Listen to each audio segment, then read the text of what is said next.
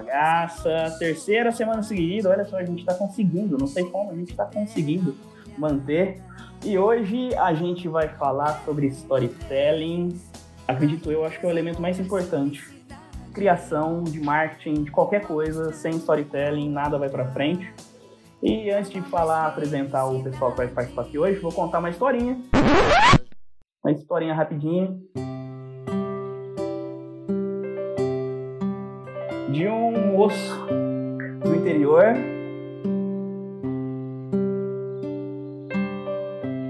que começou a trabalhar com eventos, de eventos passou para computação, da computação passou para o marketing.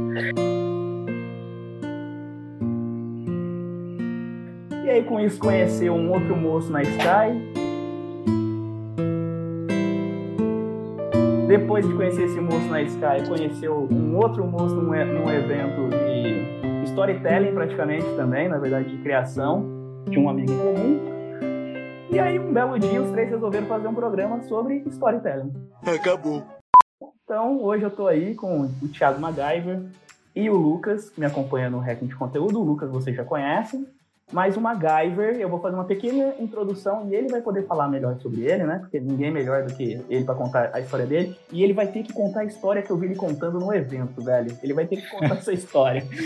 O MacGyver hoje ele tá como head de criação na CNN, certo, MacGyver? Não tô falando besteira. É isso aí, já estamos aqui, não? Já tô no ar aí, já, cara? Já, tá. Ah, garoto. tô aqui já tomando meu chazinho, ó, ó, Ah, minha ó, caneca nova. Acabei de estrear. E ele tem várias histórias para compartilhar com a gente, de histórias, de como contar histórias. Ele já fez várias produções, ele vai poder dar vários exemplos aqui. E o Lucas, Luquinha, boa noite, cara. Boa noite, caras. Boa noite, MacGyver. Vocês estão? Boa noite. Então Tá bem? vamos falar. vamos contar a história? Vamos contar a história? Vamos contar a história.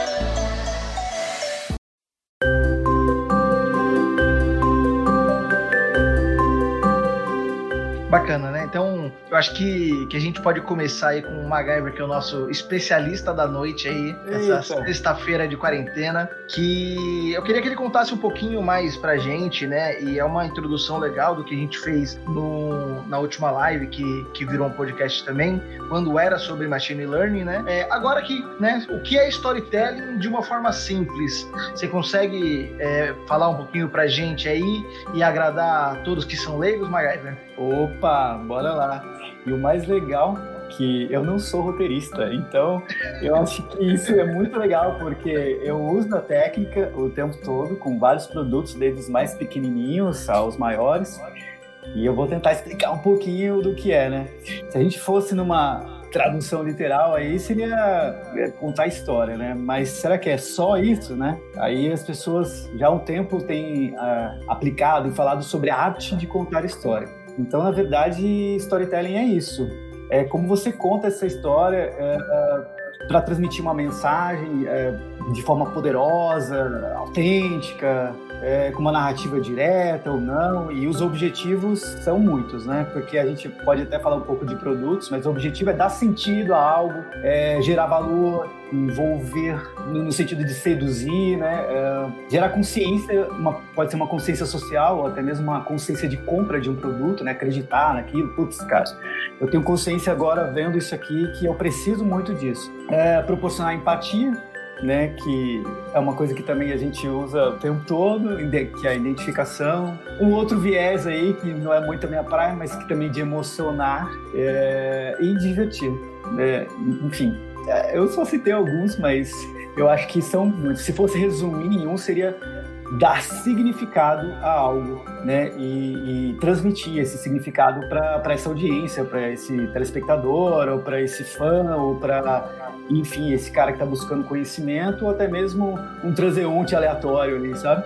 Cara, é muito, muito interessante isso que você falou, porque eu comecei falando que eu acho que o storytelling é, é a arma mais poderosa que a gente tem para fazer qualquer coisa, seja criar alguma coisa, seja para fazer o marketing. E de tudo que você citou, eu acho que permeia tudo mesmo que é o, o que eu falei. E a contação de história, né, é, é tão foda, e eu fico tão impressionado quando eu comecei a, a ver sobre isso. A primeira vez que eu vi alguém contando sobre o storytelling, é, ele dando o exemplo de como a, a humanidade se desenvolveu através de contação de histórias, né? Tudo que a gente Isso. tem hoje foi através de contação de histórias, né? Se a gente parar e, e pensar, a escrita demorou muito para vir. Então, tudo que a gente tinha era o storytelling, né? Era o, o avô contando para o pai, contava para o filho, ia passando de uma geração para outra. Era puro storytelling. Não à toa que, quando a gente tem bons contadores de história, né? Seja alguém falando, seja alguém produzindo igual você vai e falou, e você falou que você não é roteirista, mas é bom a gente dar uma explorada nisso também, porque eu acho isso super interessante. Mas antes de voltar nisso, a, a gente começa a, a, ver quando um cara é uma boa contação de história, né? Você vê que a, o cara até se inclina para frente, né? Eu já vi várias pessoas falando isso. Olha lá, tá prestando atenção, né? Até em palestras. Quando a gente vai em palestra, você vê um cara que tá falando, ele tá fazendo storytelling. Né? Ele pensou naquela palestra ali de uma forma de prender a atenção. Pelo menos a gente espera que ele tenha feito isso. Né? A gente, alguns a gente percebe que realmente não, não, não pensaram. Mas alguns, aqueles bons mesmo, vão lá e pensam no storytelling e você vê a palestra concentrada né? A, a, a, galera indo para frente, né? Então você tem até uma forma física de saber que aquela contação de história está funcionando. Eu, eu, acho isso incrível, né, cara?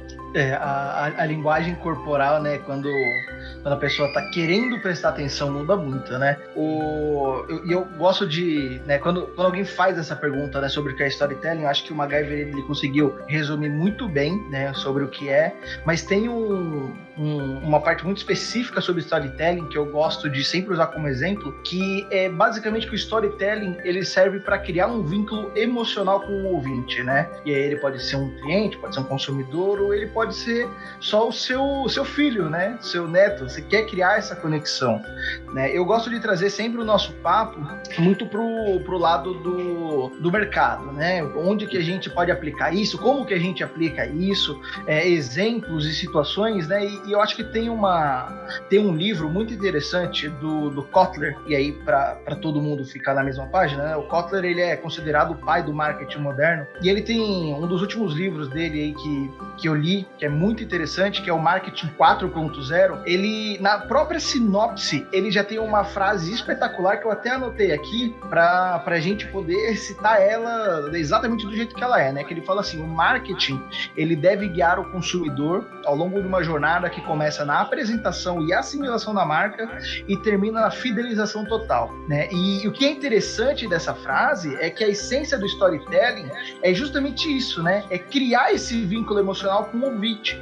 Então, o marketing 4.0, que é a era que a gente está agora, ele consegue é, ser aplicado junto com o storytelling de uma forma muito boa. E eu percebo que tem um exemplo muito bom disso, né, que, que surgiu aí, é, já está há anos no mercado, mas está fazendo um storytelling muito bom, que é a Cacau Show. Né? A Cacau Show é interessante que todo, toda a propaganda deles, ou toda a inserção em algum programa, né, tipo Masterchef lá, lá na Band, eles sempre se importam muito muito em mostrar a paixão do fundador da marca, né, que é o Alexandre Costa, em fabricar chocolate, né, a paixão dele daquilo, como é, ele gosta do, do, negócio, né, e, e, a história de superação dele, né. Toda vez que ele aparece, ele tá contando a história dele. O que é, é interessante nessa situação e nesse storytelling que foi criado em cima da marca, né, que além da personificação, né, da Cacau Show, né, na figura dele e dessa humanização da marca, o objetivo principal, né, é fazer com que aquela pessoa ali, né, o,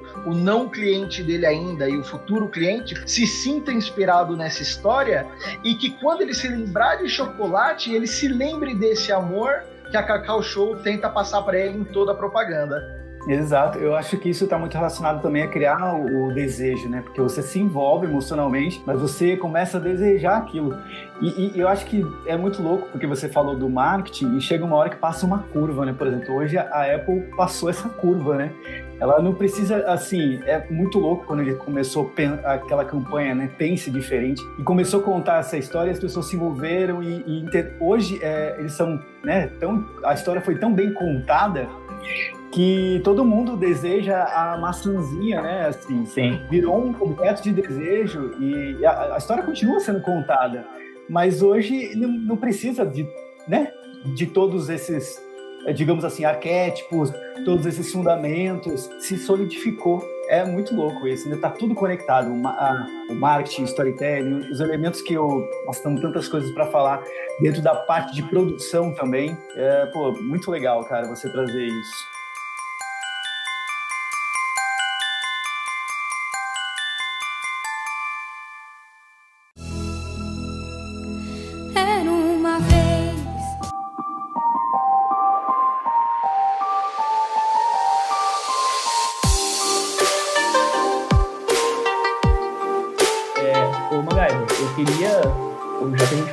Cacau Show, essas coisas, eu acho que a gente poderia dar alguns exemplos de bons storytelling, inclusive alguns que você trabalhou, né? Porque às vezes as pessoas acham que, é, pegando a Cacau Show, o, o, exemplo que o Lucas deu, que é muito bom, porque ela tá sendo contada, né? A gente tá dentro de um storytelling maior da Cacau Show, se a gente parar pra pensar, né?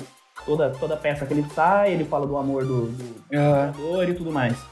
É, mas é interessante a gente falar também do, daquele storytelling que ele fecha num próprio ciclo, né? Tipo, a Cacau Show faz isso em micros comerciais, mas ela tem um storytelling por trás.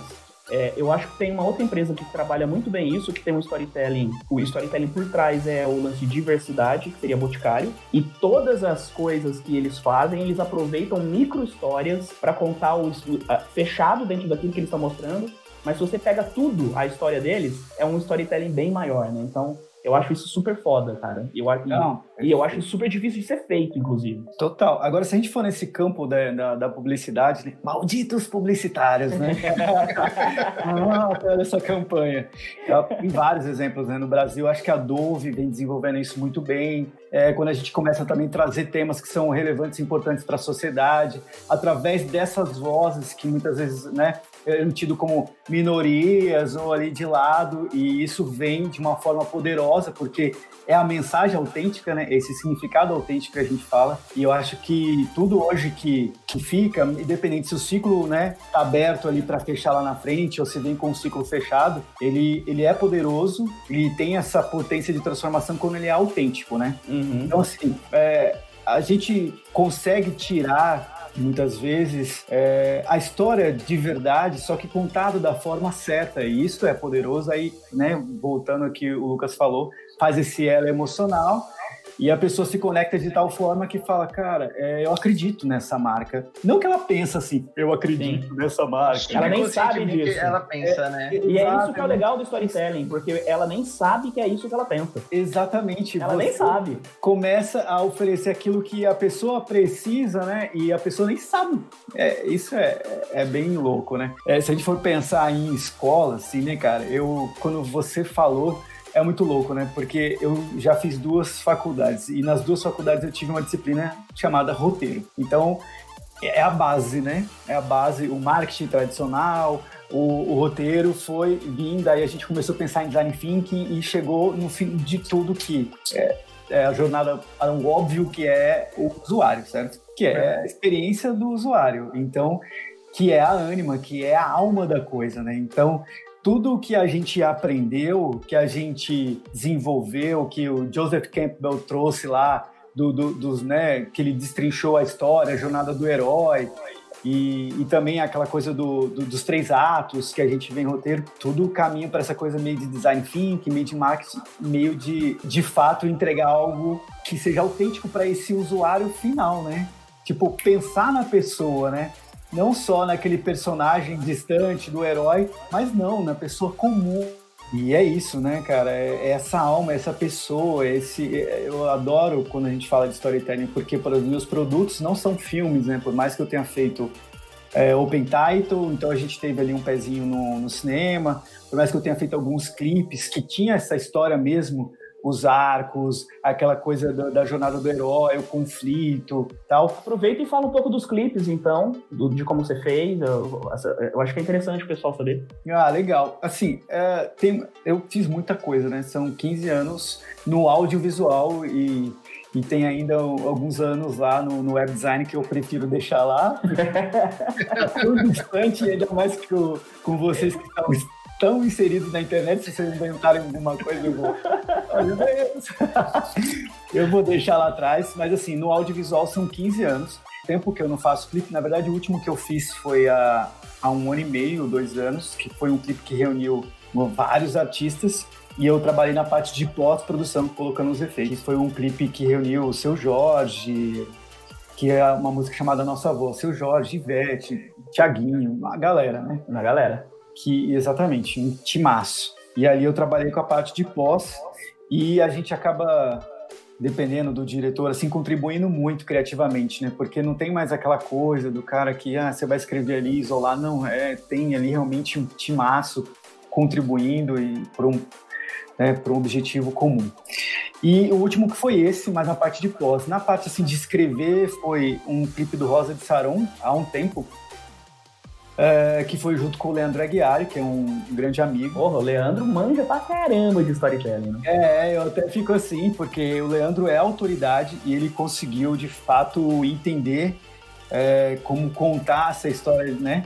Inclusive, hoje é uma autoridade no marketing digital e exatamente por isso, porque ele sabe contar, né? Tipo, é, é, pra, quem não sabe, o Leandro fazia os vídeos do Érico Rocha, de forma de lançamento e se eu não me engano, agora ele está com o Augusto Cury. Exato. E olha que curioso você falar do Augusto Cury, que o Augusto Cury já teve um produto, já teve alguém, né, lá atrás contou a história dele e não não teve o alcance, não, alcance quase zero, assim. Uhum. E o Leandro entendeu. E assim como eu faço com os meus clientes, ele começa com, tipo, conte a sua história, sacou? Então, olha só, para a gente contar uma história, independente se é uma vinheta, se é um clipe, como eu trabalhei, como se é um logotipo, a gente primeiro ouve esse... Ouve a história, né? Contando a história dele. E tem até, assim, uh, métricas, né? Não vou entrar nessas questões que são muito técnicas, de você conseguir tirar a história desse especialista, uhum. cliente, desse, desse cara, né, que tem ali às vezes o produto dele e ele já tem muitos, né, eu vejo muitos clientes quando eu começo a conversar tem um envolvimento, uma paixão e, e se eu conseguir, né, passar 30% dessa paixão que ele tem para esse usuário já é tipo golaço. Demais, né? Demais. Por exemplo, o meu universo maior hoje é eu parte... acho que isso é uma grande coisa para você falar, viu, cara? Porque eu acho que é isso como a gente fez uma chamada, né, coisas que não te contam sobre storytelling, isso as pessoas não falam. É, Exato, né? E é, falar, isso as pessoas falar não sobre, falam. Falar sobre processo criativo, né? Que para você, assim, eu acho que é o maior exemplo.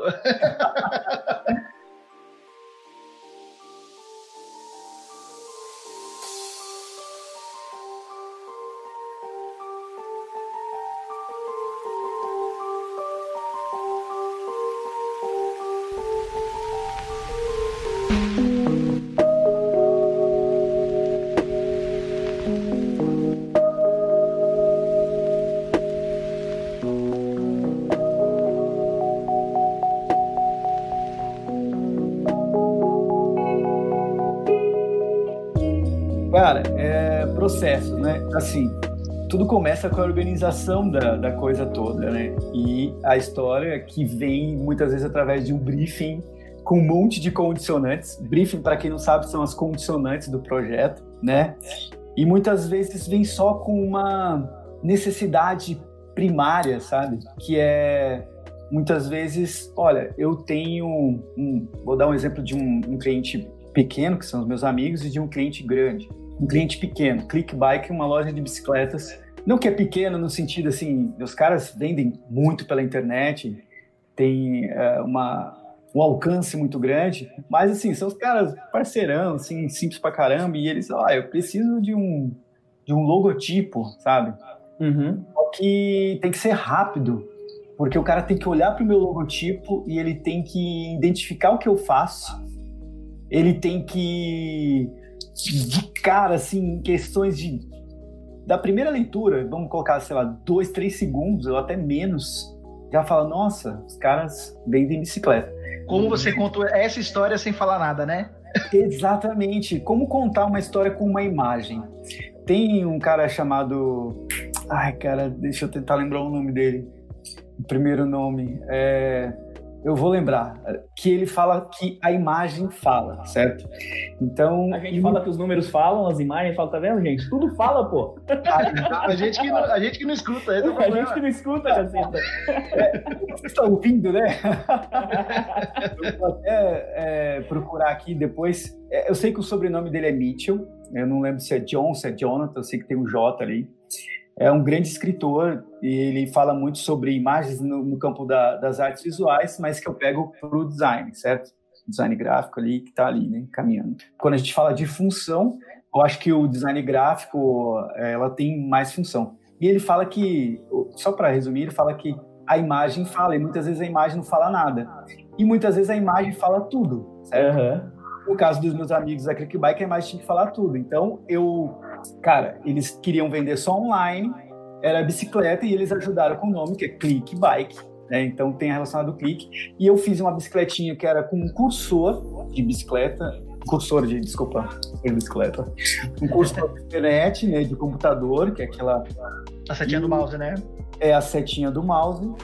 E ela vira o quadro de uma bicicleta meio high-tech, assim. Da hora as bicicletinhas e tal. Então o cara ele identifica imediatamente o cursor, porque eu não mexi muito na forma estrutural dele, até para rolar essa empatia. Uhum. Bater o olho e saber o que é. Bater né? o olho. E é sucesso, assim, eles têm uma equipe hoje de, de atletas tal. É um sucesso regional, assim, mas é sucesso e é muito legal. E os caras são super orgulhosos com a marca. É, eu vejo, sabe, com as cores que a gente escolheu, que é um amarelo e preto, assim, que tem a coisa da energia, tem um pouco da profundidade ali do, do black. E super funciona. E agora eu vou dar um exemplo de um cliente grande, por exemplo, que é a Globo que, que nos chegou com uma, uma temporada inteira. No caso que você até colocou lá na chamada, que é o Ad Night, né?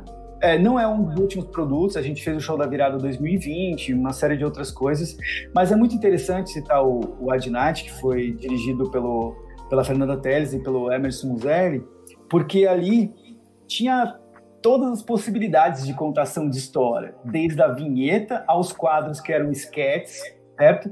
Caramba, que oportunidade, hein? É incrível. E, e também toda a parte de, de, grafismos de LED, né? Os vídeos grafismos, que também contavam história. Olha que louco isso. Porque, por exemplo, às vezes o, o roteiro, quando se fala de cinema, ele vem muito completo, certo? Sim. Cena, take um, para quem não está inserido no, no, contexto, mas vem com a descrição, plano aberto. Depois é feito um storyboard, que a gente que é um organizador visual, diferente do storytelling, ele é uns quadrinhos, mas no cinema isso vem com uma descrição plena, ok? Então, plano aberto, locação tal, secundária tal, tal, vem tudo. Quando se fala de TV, meu amigo, com entregas diárias, pode ser que você já os quadros ali ah, vão parecer com entrega semanal, desculpa, vai, vai parecer com o cinema e tal, mas meu amigo, não tem isso não. O roteiro vem assim, ó, o título, sabe? Por exemplo, é, conversa de bar. Esse é o título. Não fala como é o bar, ok? É, não fala se eles vão estar sentados ou não. Aí você vai descobrir isso no set. Uhum. Só que você vai descobrir isso já fazendo uma direção de efeitos e depois você já tem que botar o cenário e no outro dia você já tem que estar botando isso aí para para os caras editarem ou enfim para fazer a cor, entendeu? Uhum. Então é muito louco. E a gente, como o criativo do motion, dos efeitos visuais, é, se torna um storyteller ali, porque você pega o conceito da coisa, certo? Ou a mesmo que seja descritivo, que você vai descrever uma cena, porque tão, são dois, né? São duas, são coisas diferentes. Pode ser uma arte descritiva, como o logo da Clickbank que você olha, e pode ser conceitual, que você acaba vendo isso no segundo momento, numa segunda leitura. E, e, e, os diretores, confiando no nossa expertise, entregavam assim, dando liberdade criativa. E o que, que eu pegava deles? Então tá, tempo para contar a história? Não tinha, não, meu amigo. Os caras estavam. Então, o que, que você quer passar com essa cena? Às vezes, olha que louco isso, vinha a, a história vinha da seguinte forma: eu quero passar alegria.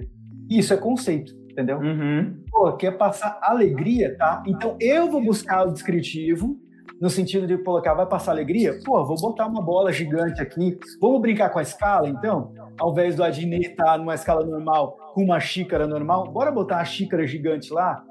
Por quê? Ah, de repente isso vai fazer com que a pessoa olhe, puta, já tá rindo, sem saber. Uhum. porque tá rindo, entendeu? Ah, não, o que, que você quer passar aqui? Pô, isso aqui é uma crítica social, certo?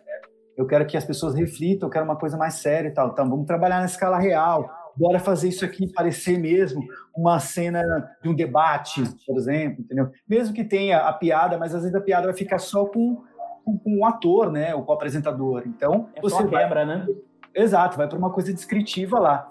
Então, o tempo todo eu estou ouvindo e estou tentando complementar ah, o que vem de roteiro ou que contando essa história junto. Tá vendo que a história ela é contada por designers, ela é contada por artistas visuais no sentido né, digital, que são os caras que fazem cenários digitais, virtuais. Ela é contada também, claro, é, pelos atores e tudo ali, figurino, caracterização, uma série de outras coisas. Mas não é só o roteirista que conta essa história ou o ator, né? Todo mundo, né? Uhum. É, o- é, eu acho que é, é bem legal isso daí, né? Que você entrou na parte de narrativa, né? Isso tá. ah, O storytelling, né? Essa essência dele, junto com, sei lá, a gente voltando pro marketing, né? Quando a gente fala de branding, né, e de uma forma bem simples, tá? Branding é basicamente como que a marca diz o porquê de, de sua própria existência a construção do posicionamento dela a partir dos seus próprios valores. Então, qual que é, é, o que eu vejo que eles andam muito lado a lado, né? O storytelling, o branding, a narrativa, porquê que tudo tem que, tem que andar muito junto. Eu, eu gosto muito do exemplo da Harley Davidson, né?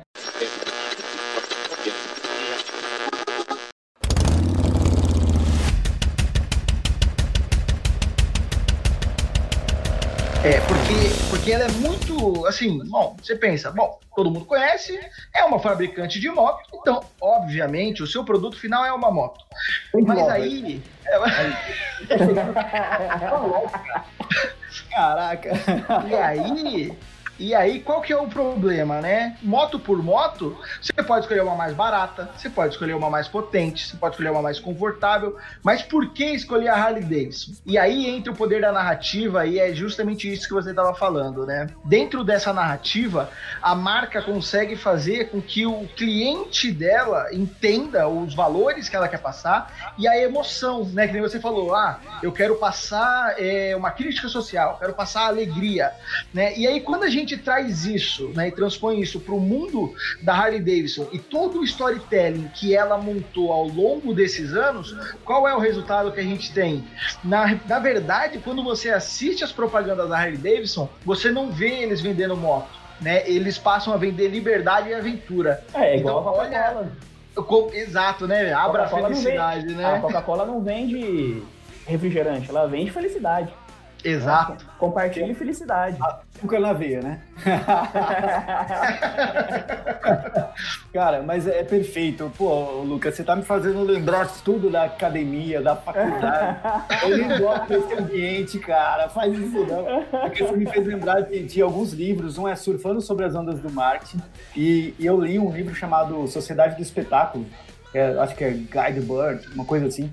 Que ele falava sobre você é o que você aparenta ser. E é exatamente o que a Harley, que você citou, é, fez, né, com a pessoa. Você ter uma Harley, você se torna alguém diferente, né? É. Não vou nem colocar entre aspas, porque eu sei que isso é canônico para algumas pessoas. Não falar, não, não vou, porque tem pessoas que de fato. E, e se agora, puta, espero que não tenha nenhum amante de, de, da Harley aí. A moto é dura, cara. Um monte É. de motos mais Já ouvi falar mais também. confortáveis e tal. Mas os caras construíram tão bem essa história com esse ronco desse motor que você quer ter e precisa ter uma Harley, saca? Porque quando você. Pô, eles fizeram um comercial, agora, putz, vamos pra publicidade aí. Os caras é, fizeram, um, não sei como que a gente chamaria isso, mas é um, um comercial reality ali, saca? Que o cara foi comprar uma Harley, foi comprar uma moto, daí os caras falaram, pô, beleza, você quer comprar, mas faz um test drive, dá um rolê, sacou? Aí o cara sai, e o cara assim que nem eu, não tá nem no padrão motoqueiro, motoclube. Aham. Os caras saem pilotando a moto toda. De repente, mano, chega um monte de cara com Harley, todos caracterizados, sabe, de, de um motoclube do lado do cara. E Só dá. Só- Eu vou até fazer. Rapaz, até arrepia, até, até arrepia, porque aí os caras É bom demais, né, cara? tá pilotando assim. Cara, o cara compra aquela moto porque ele fala, meu, eu preciso disso, porque ele viveu a experiência, né? A experiência. Cara, e é isso. Você falou uma palavra que, uma, é, pra quem não sabe, vamos fazer o jabá, MacGyver tá no mentoria com a gente, tá? Então, é verdade. É, cara, eu sou café com leite, porque os caras sabem muito sobre marketing de conteúdo e eu não sei nem fazer stories olhando pra câmera. Olá, pessoal, tudo bem com vocês? Eu, aí eu, de novo, vou gravar. Mas que bom, mas pelo menos mas a gente aprende com ele também, né? Porque ele falou de experiência, tem uma parte que a gente fala lá, que a gente fala de experiência e criar experiência sem storytelling é impossível. Impossível. É impossível você fazer uma experiência sem storytelling. Inclusive, acho que na semana passada a gente acabou falando do lance do, do, do Walt Disney, né? Acho que ele falava que você tem que fazer um negócio tão bom que a pessoa tem que ir, querer voltar e querer voltar e levar outra pessoa. Cara, como é que você faz isso sem um storytelling? Não tem como. Entendeu? Não tem como você fazer uma pessoa querer é, ou ir até um lugar, ou consumir seu produto, o que quer que seja. Né? Como que você faz essa pessoa voltar e voltar e voltar e voltar, e quando, quando ela volta, ela quer trazer mais gente. Cara, é, é isso, é experiência. E, e tudo que permeia experiência tá o storytelling. Tá, tá ali por trás. As pessoas, às vezes, eu acho que. Eu vejo alguns. Já a gente está falando um pouquinho de publicidade, falando de marketing de conteúdo agora eu vejo muita gente se, se apaixonando por marketing de conteúdo e achando que é simplesmente entregar conteúdo. Eu vejo muitas, muitas pessoas se, perderem nisso. Que é só criar, entregar e pronto. E às vezes até entrega o conteúdo de qualidade. Né? O conteúdo da pessoa é bom. Porém, não tem o storytelling Exato. E aí, aquilo que ela poderia, tipo, sei lá, ele vai lançar um curso, ele poderia vender pra caramba, ele até vende bem, mas ele não tem o storytelling e aí ele fica decepcionado. E aí eu acho que as pessoas é, não entendem a potência do storytelling. Não, Exato. não muito só no, só no marketing, sabe? Só no conteúdo, na qualidade do conteúdo e no marketing. E não consegue ver que o storytelling é o que vai ligar tudo.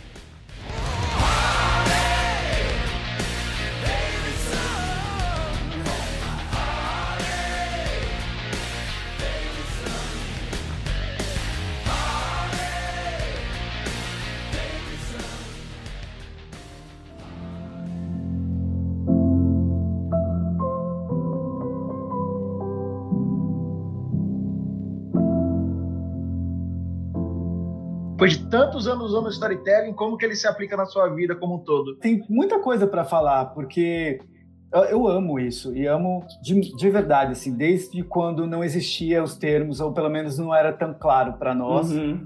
É, desde o clássico lá, que é aquela coisa mesmo da análise da jornada do herói ou dos três atos. Eu amo de verdade. É, eu acho que o que mais me ajuda o storytelling é mesmo, de fato, no marketing pessoal, que está totalmente relacionado ao trabalho. Putz, trabalho de novo, sabe? Porque a minha história, ela, ela, é, ela é poderosa, não no sentido de falar, pô, você é um cara grandão, você é um cara famoso, não é esse o ponto, sabe? É da onde eu vim, né? A, a realidade onde eu vivi, o distanciamento da arte, como eu fui encontrar a arte, depois os processos que eu aí barra design. Sobre isso, só fazer um, um, comentário então, porque aí agora você já vai sacar. Eu conheci o MacGyver e e o cara me ganhou na história dele. O storytelling é tão poderoso, gente, vocês não têm ideia. Porque eu, eu, a gente foi dar uma palestra junto, e aí a gente ficou falando ali no, nos bastidores, porque trocando uma ideia, já curtiu o MacGyver pra caramba. Só que depois ele foi dar uma palestra só ele. Hashtag paga uma pra mim, cara. Juro, juro por Deus, ó, foi uma, foi uma das melhores coisas que eu vi na minha vida, sem, sem brincadeira, por, por, conta disso. E eu queria que você falasse justamente isso, continua falando o que você tá falando. Ah, é justamente legal. a sua história, do que você, de tudo que você foi passando, cria uma conexão gigantesca. E não importa que eu não fiz as mesmas coisas que você, mas o sentimento gerado é o mesmo, sabe? Quando você passou por uma situação X, eu não passei por aquela, mas eu passei por uma parecida. E aquilo que despertou a sua motivação, eu me lembrei também da minha motivação. Então isso gera uma conexão fantástica, cara. Perfeito. É, essa, acho que é além da empatia isso, né? Realmente é a conexão emocional que o que o Lucas citou, né? É porque coletivo, né? É, exato, cara. Porque veja bem, é, eu nasci num lugar muito simples lá no Rio de Janeiro, né? Era no interior do Rio, em Campos, né? é, com uma família muito distante do conceito, conceito da arte mesmo, né? Assim, é, por, por, uma falta mesmo de conhecimento, aquela questão é, cultural. Então, tudo que era relacionado à arte ou o diferente é visto de fato como uma ovelha negra, né? Então, eu já tive que romper com todas essas barreiras desde o começo, porque existia uma coerção a se tornar um industrial, uma coerção a se tornar um é, não desmerecendo, não tem problema algum. É um metalúrgico, meu pai é um metalúrgico aposentado, não tem problema algum, sabe? Mas é, dentro de mim tinha alguma coisa que gritava. Eu era o cara que já gostava de quadrinhos no Rio de Janeiro, enquanto todo mundo só jogava futebol. Não também desmerecendo, porque eu tenho muitos amigos que amam futebol, mas eu não me identificava com aquilo. Você estava fora do padrão, né? Você estava fora do padrão e tava... E olha que louco, isso era algo que eu não sei de onde veio, talvez porque meu pai lia quadrinhos do Tex, né? É, mas eu queria desenhar aqueles personagens, eu criava os meus, e tudo isso foi caminhando e né, não, eu estudei sempre escola pública, aquela coisa toda, não tive condições de, de estudar inglês, o inglês era tão distante, a internet, o computador, é, eu fui lidar com tudo isso depois de, de, entrando na fase adulta ali, né? Então eu tive que começar a trabalhar por uma questão de necessidade.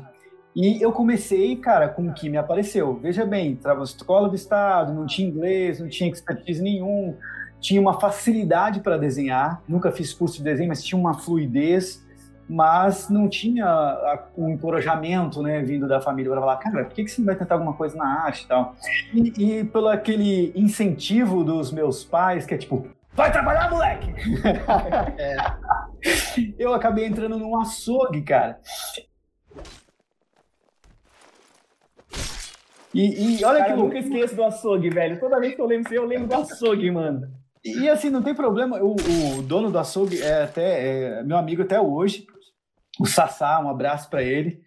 É, Sassá Mutema, o apelido dele. e, cara, não era nem para ser o balconista ou o açougueiro, de fato. Eu, com 14 para 15 anos, virei desossador, cara. Hoje até nem pode, entendeu? Que é o cara que pega o quarto do boi espirrando sangue, cara. Eu parecia um... Era um cenário de terror. Ah, aquilo era uma coisa louca, cara, cheio de sangue. Caraca. Enfim.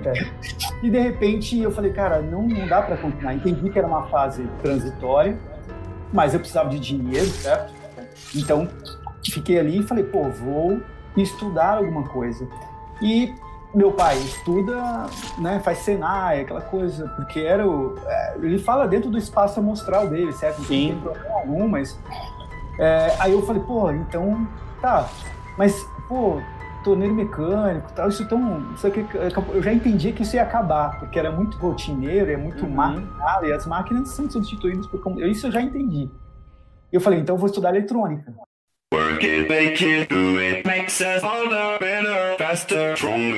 Que era uma coisa que né, dentro da, da, do âmbito industrial, mas era um pouquinho diferente. E fui para eletrônica. Aí fui para fiz prova, cursinho, passei, consegui bolsa, estudei em Santo André, no, no singular de repente eu desenhava, esse cara, vou falar de um professor, eu desenhava no cantinho né, das apostilas de, de eletrônica. E eu ia bem, cara, na eletrônica, mas não tão bem quanto os caras que amavam aquilo, né? Uhum. Quando você ama algo, a aprendizagem é muito fácil, né? Você Sim. Não é, é fluido, né? Exato, é fluido e você tem desejo daquelas. Não é fácil, mas você tem vontade, ponto. Uhum. E aí o que, que eu fiz na eletrônica? É, fiz um, um, dispositivo com a caixa acrílica, onde eu fiz o circuito em tribal, que falaram que não ia funcionar e funcionou melhor do que a galera, ou seja, arte. Criei um personagem chamado Osmar Contato, que era um maníaco por eletrônica. na época não tinha o politicamente correto, era bem visto. É, tive um passado ruim. Todo mundo teve, cara. É, e criei uh, alguns personagens nessas apostilas. E esse cara, é Wagner Murilo Seco, já procurei nas redes sociais, não encontrei. E ele chegou assim, um japonês, o cara era monstro da eletrônica. Aí ele me deu um tapinha assim, aí eu olhei para ele, ele, desenhando na apostila? Eu, fiquei quieto, ele, o que, que você tá fazendo aqui? Eu, estudando ele. Você tá estudando um negócio errado. Ele falou assim. Caraca. Você tá errado. Rapaz, aquilo bateu em mim de uma forma que Puta, parecia, né? Um, é um puto, japonês, japonês falando, você já pensa no seu impacto, velho. O cara tá com 40 anos falando um negócio pausadamente japonês, sei, aquilo. Aí eu comecei a pensar, falei, realmente estou no lugar errado. Mas fiz eletrônica, entrei num estágio na Rodia, comecei a trabalhar com eletrônica, de repente caí no desenho técnico, a arte estava me puxando, eu não conseguia ter forças para sair do, do sistema e Deus, amigos, é, universo me dava aquelas fagulhas, entendeu? Uhum. As fagulhas foram me conectando a isso. E de repente eu estava num ambiente, numa indústria, de fato, sonho do meu pai realizado, numa indústria grande, que era a Rodia, mas eu estava fazendo desenho técnico, que acabou indo para uma coisa meio artística, eles começaram a me identificar que eu era diferente, até que me viram desenhando e falaram, cara, você faz caricatura? Aí eu nunca tinha feito, ok? Eu gostava de comics. Batman, eu sou fissurado no Batman, você sabe, tem uma escultura. Aí, de repente, ele viu o desenho no Batman e falou: Você desenha caricatura? Eu nunca tinha desenhado, mas pela aquela coisa de querer sair daquele. desenho, desenho. Claro! Pô, lá eu já tinha acesso à internet, caricatura. Ah, falou o quê? Principal, falou o quê? Princípio base da caricatura: distorção, traços principais. Distorção, traços, traços principais comecei a fazer. Aí ele chegou e falou: Quero que você faça caricatura de todos os meus diretos, todos os diretores, tal, sei lá o quê. Meu amigo, fiquei duas semanas fazendo caricatura da galera. Eu posava, eu desenhava, às vezes eu fotografava, quando um cara não tinha tempo, eu desenhava. Enrolei duas semanas. Poderia ter feito em, sei lá, dois, três dias. quando eu entreguei as caricaturas, que era um evento, que era um churrasco, aquela coisa toda, no outro dia, que eu voltei para a área, eu tinha acabado, coincidentemente, também meus desenhos técnicos, e eles falaram, agora você vai ter que fazer a aferição, que era botar um uniforme e ir mesmo para a área industrial e ver, eh, fazer os esboços para depois fazer o desenho. Fui, metade do dia eu voltei, tinha queimado aquele chip. Eu não conseguia mais. Caraca. Cheguei e falei com aquela coordenadora, falei, olha, é, não sei para onde eu vou, o que eu vou fazer, só sei que não dá mais, assim, eu não consigo. E ela se tinha se tornado minha amiga e tal, e ela falou assim, emocionada, ela falou assim, eu vou sentir sua falta, a equipe vai sentir sua falta, mas eu já sabia que aqui não era o seu lugar. Então, mais um. Mais é, um, né? Na jornada do herói, mais um mentor, ok? Mais funcionando para a virada, mais um incidente incitante, enfim. Daí comprei um computador, um K62500, uau, tá. E aí, o que, que, eu vou fazer? Pô, não sabia nada. Eu comprei o um computador, queria trabalhar com arte, aí peguei um monte de desenho, comecei a fazer logotipos na intuição, de graça, fiz site de graça, comecei nas agências, aí os caras falaram assim, cara, é... tá, o que, que você quer? Que que você... Qual é a sua formação? Eu falei, eletrônica. açougue, é. ah, eu, quando comecei no marketing digital, era a mesma coisa, porque eu vim da computação. Aí perguntavam para mim, é, você é formado em marketing? Não, computação. Exatamente. E é uma área extremamente técnica, né? E você vai para uma coisa que é humana, né? Aí, meu, beleza, fui um monte de agência e descobri que eu não tinha expertise nenhum. Tudo era feito na intuição, tinha coisas legais, mas feito completamente na intuição, com base em referências ou no feeling. E, e falei, eu preciso estudar. Aí comecei a estudar web design por conta. Aí daí comecei a fazer uns sites gratuitos, até que um cara de São Paulo, que é o Luiz Micemota, meu amigo até hoje também, um grande designer, me viu o meu trabalho e falou, cara, é, você quer trabalhar aqui, tal, tal, tal. O Neviton, que inclusive está na live, me indicou esse cara. Aí eu cheguei e falei, tá, é... Aí ele começou a me apresentar e falou, é design de jogos. Aí o meu, meu olho vibrou, né? Aí depois ele foi, né? Foi ali explicando melhor e ele falou, é design de jogos de bingo. Mas tá tudo bem, porque eu ia fazer design e tal. Aí daí o cara mostrou as interfaces e era um jogo muito louco, que era Bingo do Elvis, Space Bingo, Caça-Níquel, sei lá, do Homem-Aranha, enfim, era um tudo temático. E ele falou, cara, você vai trabalhar com um software aqui, que a gente tem a licença, tal, tal, tal. E só, atrás, hein? Aí ele falou, Photoshop, eu... What? Photoshop, eu... Beleza. Eu só tinha trabalhado com Core, ou seja, tem, eu sei que o Core tem um preconceito, mas era o software que eu conhecia. Eu usei Core muito na minha vida também. aí, cara, já vi, melou, o cara era só Photoshop, eu não sabia nada. Aí quando eu ia sair da sala dele, assim, eu voltei e falei para esse meu amigo, o Luiz, que até então era um desconhecido, falei, eu não sei, mas eu quero e quero muito. Eu não sei que esse cara viu, o meu, que é um outro mentor, ele olhou para mim e falou, ok. E ele me deu essa oportunidade, daí eu comecei a desenvolver, aprendi Photoshop com um outro amigo que estava lá, que era o Marcelo Pérez, fui desenvolvendo, fui, cara, primeiro jogo demorei um, dois meses quase, o último que eu fiz, depois a gente foi fazendo outras coisas, eu fiz tipo em dois, três dias, então fui me aperfeiçoando. E, e aí o Luiz falou, vai fazer, vai estudar. Eu fui para academia, hoje eu não sei se eu iria, ok? Fiz Mackenzie, tal, formei, aí fui estudando, aí lá na palestra do Mackenzie, na, na verdade se não tivesse no Mackenzie não teria conhecido o... É isso que eu ia falar, tudo que você fez te levou onde você tá hoje. Exatamente, cara. Aí eu conheci o Alex numa palestra de publicidade que eu fui perdido porque eu não gostava da aula de normas, eu achava um absurdo ter aquilo na aula de design. Eu falei, mano, tá... professora, olá, gente, apostila, é, página 35.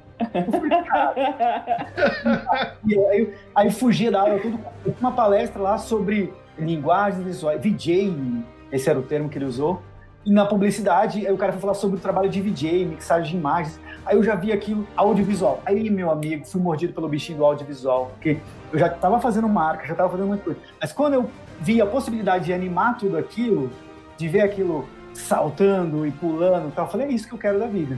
E mais uma vez foi aquela coisa de mudar a chave, já estava ganhando bem, mas Sim. fui reaprender, então voltou lá para zero, o salário estava aqui, lá, vamos começar de novo.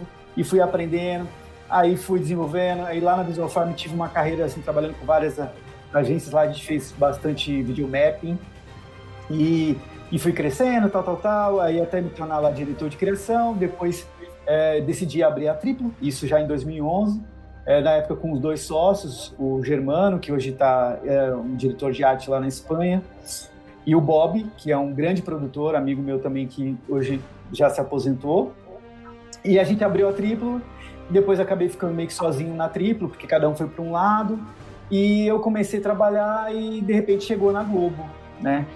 É, com uma oportunidade, que inclusive era um evento internacional, que era pro, pro M, para Academia Internacional de, de Televisão, e chamava-se M é, Academy Day, e é onde os, os caras, os Silvio Santos do mundo, uhum. os do, de todos os lugares viriam para o Brasil, e a Globo ia sediar esse evento, né?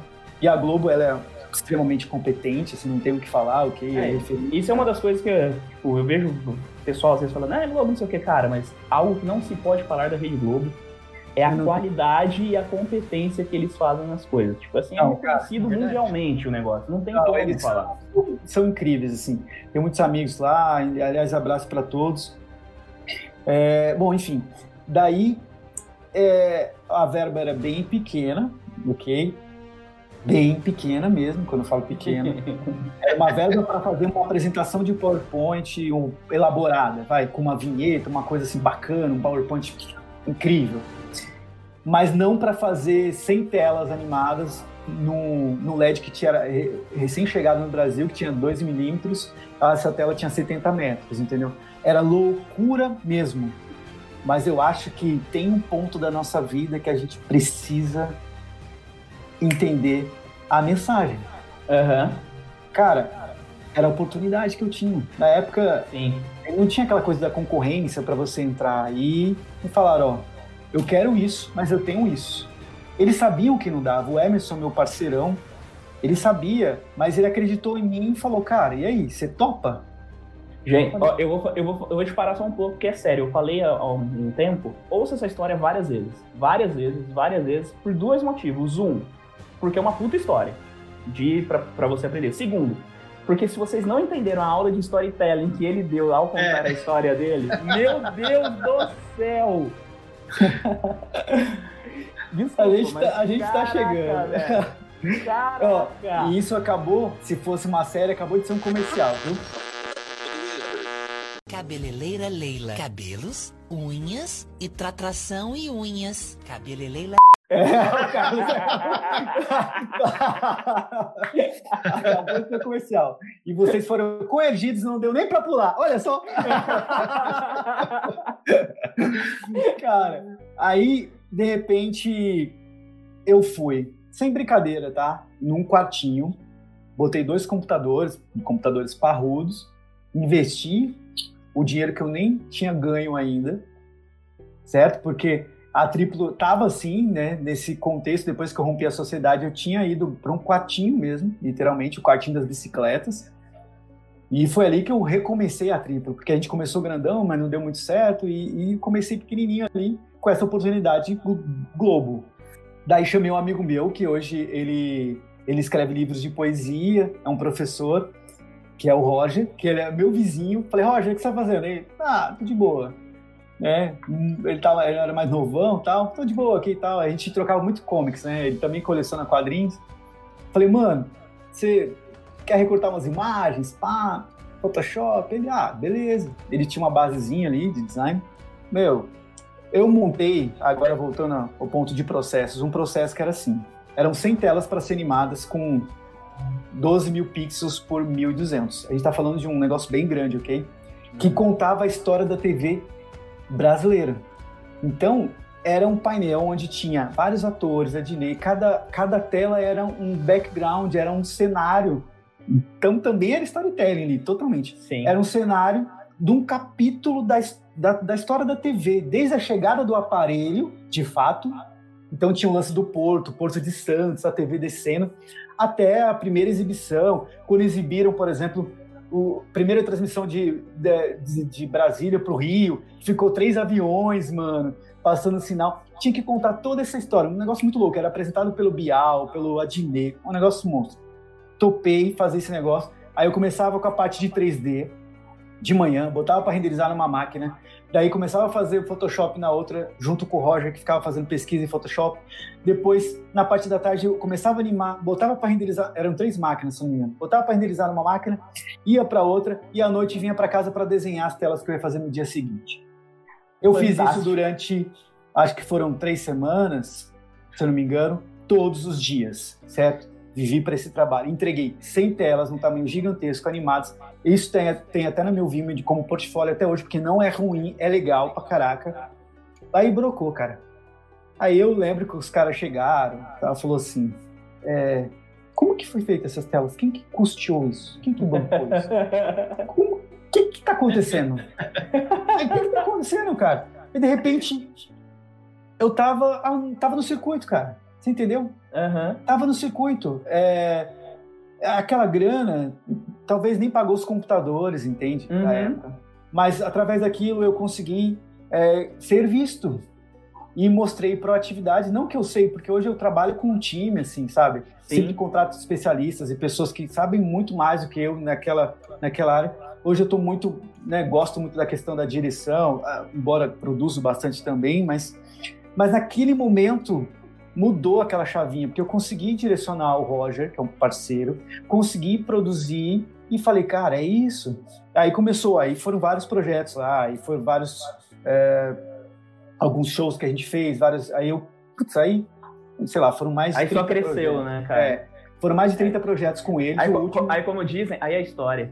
É história. Aí o último foi o show da virada 2020, né? Aí a gente tinha alguns projetos esse ano, mas com essa coisa toda da pandemia, como envolvia pessoas tal, o audiovisual sofre um pouco, você sabe disso. Sim. É, se não vou entrar aqui nessa, nessas questões, porque a gente tem que sempre procurar se reinventar. E até que é, continuo com a Triplo, é, comecei a fazer consultoria em vários canais, enfim tal. Tá com um projeto que, novo? É, até que eu recebi o convite da, da CNN, que também, putz, não tenho o que falar, eu tô lá há duas semanas, mas, cara, os caras são incríveis. E, e tô lá como head de criação, na verdade, head de conteúdo criativo, é, de um setor que ainda não posso falar, porque não foi anunciado e tal. Não posso falar muito, na verdade, tô, tô falando, hein? Mas que é muito legal, onde as pessoas também acreditam no, no, no no potencial criativo, na contação de história e na arte do encantamento, sabe? Uhum. É mais incrível. Então, assim, é, isso é autêntico e é significativo para mim. Quando eu tenho a possibilidade de fazer algo que vai fazer diferença na minha vida, mas que vai fazer diferença na vida de outra pessoa também, entendeu? Sim. Então isso é, é, demais. Então estou é, hoje acho... lá como head de, de criação da CNN. E, e, e eu acho, cara, tipo, é fantástico tudo que você falou, porque é um exemplo do storytelling. Né? Assim, Foi uma história, porque, né? Acabou e a sua história. história não, Exatamente. e além disso, e, e, e, a sua história fala aquilo que você falou no começo, de autenticidade. Porque se você não fosse autêntico naquilo que você faz, você não teria visto as oportunidades. Né? E, e você não contaria a sua história com, com esse detalhamento, com esse, com esse amor que, que, que, a gente percebe que tem. Com emoção, que é, né? que é o que você falou, que você tenta tirar das pessoas quando você vai fazer ela contar a própria história. É, isso é uma parada muito louca, tá ligado? O exemplo de como tem que ser feito. É, e, e, é tão natural para você isso, né? Porque você viveu isso. Então eu acho que despertar essa emoção nos outros é tranquilo, porque a sua história faz com que você tenha uma bagagem emocional o suficiente para conseguir despertar isso nos outros. Sim. Oh, é, é, fantástico.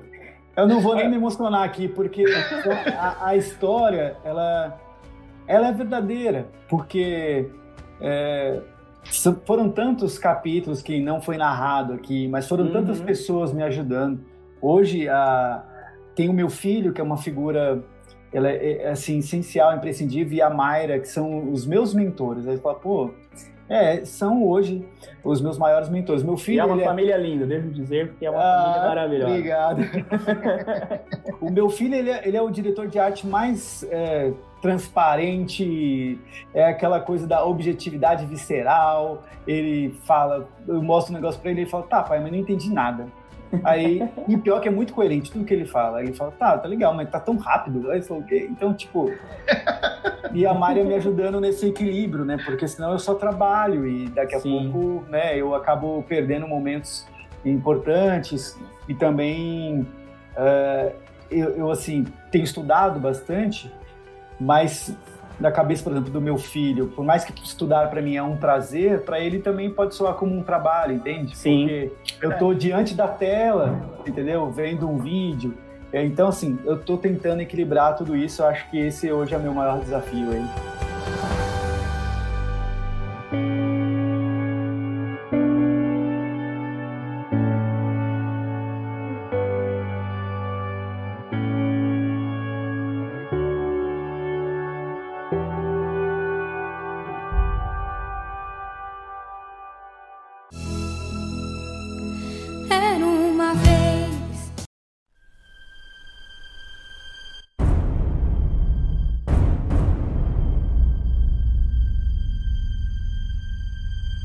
Putz, cara, eu não, não queria ficar falando do, né, de forma canônica, porque vocês até falaram, vamos falar né, assim, de forma para todo mundo, mas eu acho que vale a dica, sem sombra de dúvida, aí do, do Herói de Mufasa, sabe? Eu sei que é clássico, né, um, livro antigão, mas que é do Joseph Campbell, que fala mesmo dessa jornada do herói, quando ele identificou todos esses 12 pontos. Então, vale a pena. E ó, vou falar uma coisa muito doida, que aí é no universo do Carlos, espero estar à altura e ter propriedade para tal, que é desse universo da cultura pop, né, o universo geek, que é, cara, o exemplo mais didático para mim de, de, falando de ainda de storytelling, de roteiro e dessa jornada do herói, da, da coisa do é, é o é o Thor no Endgame, cara. Thor. Porque as pessoas não falam assim muito dele e tal. Tem muitas pessoas que não gostaram da forma que ele foi apresentado. Mas ele. É, a história do Thor no Endgame é certinho os 12 pontos. É muito uhum. didático. Da, da, da, da jornada do herói. Dos conflitos, como vai. Eu Fala. quero fazer um convite aqui então ao vivo, aqui ó, nem combinei com o Carlos. A gente vai fazer então uma próxima live em algum momento aí, falando só sobre arquétipos e jornada oh, do herói. Pode ser? Fechou. Fechou. E Fechou. a gente conta vários exemplos. Não, e a gente vai terminar falando do Batman, mano, porque ele é o mais. Ó, seguinte, agora vamos contar todo mundo aqui o que, que já fez. O MacGyver já contou. Vamos ver. Eu fui. O primeiro emprego, eu fui digitador. Começou bem, pô. Fui digitador. Não, eu comecei como atendente de locadora, de videolocadora. A Mayra também foi. Eu fui É, vocês atendente, podem conversar, fazer uma live sobre isso. eu fui atendente de videolocadora, digitador, professor de informática. Eu acho que foram as três primeiras profissões que eu tive. Pô, começou bem, ele começou elitizado. Na minha época, esse daí eram empregos de desejo. Tudo que eu queria era uma Ó. Vou, vou te falar, hein? Eu, eu comecei consertando o computador da vizinhança. Eu vou sair.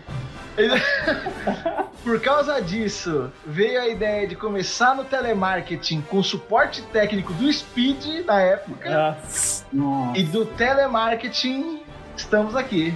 Virou história. virou história. Superou, superou a depressão pós telemarketing. Não superou. Não, não superou. Esse é meu segredo, capitão. Eu estou sempre depressivo.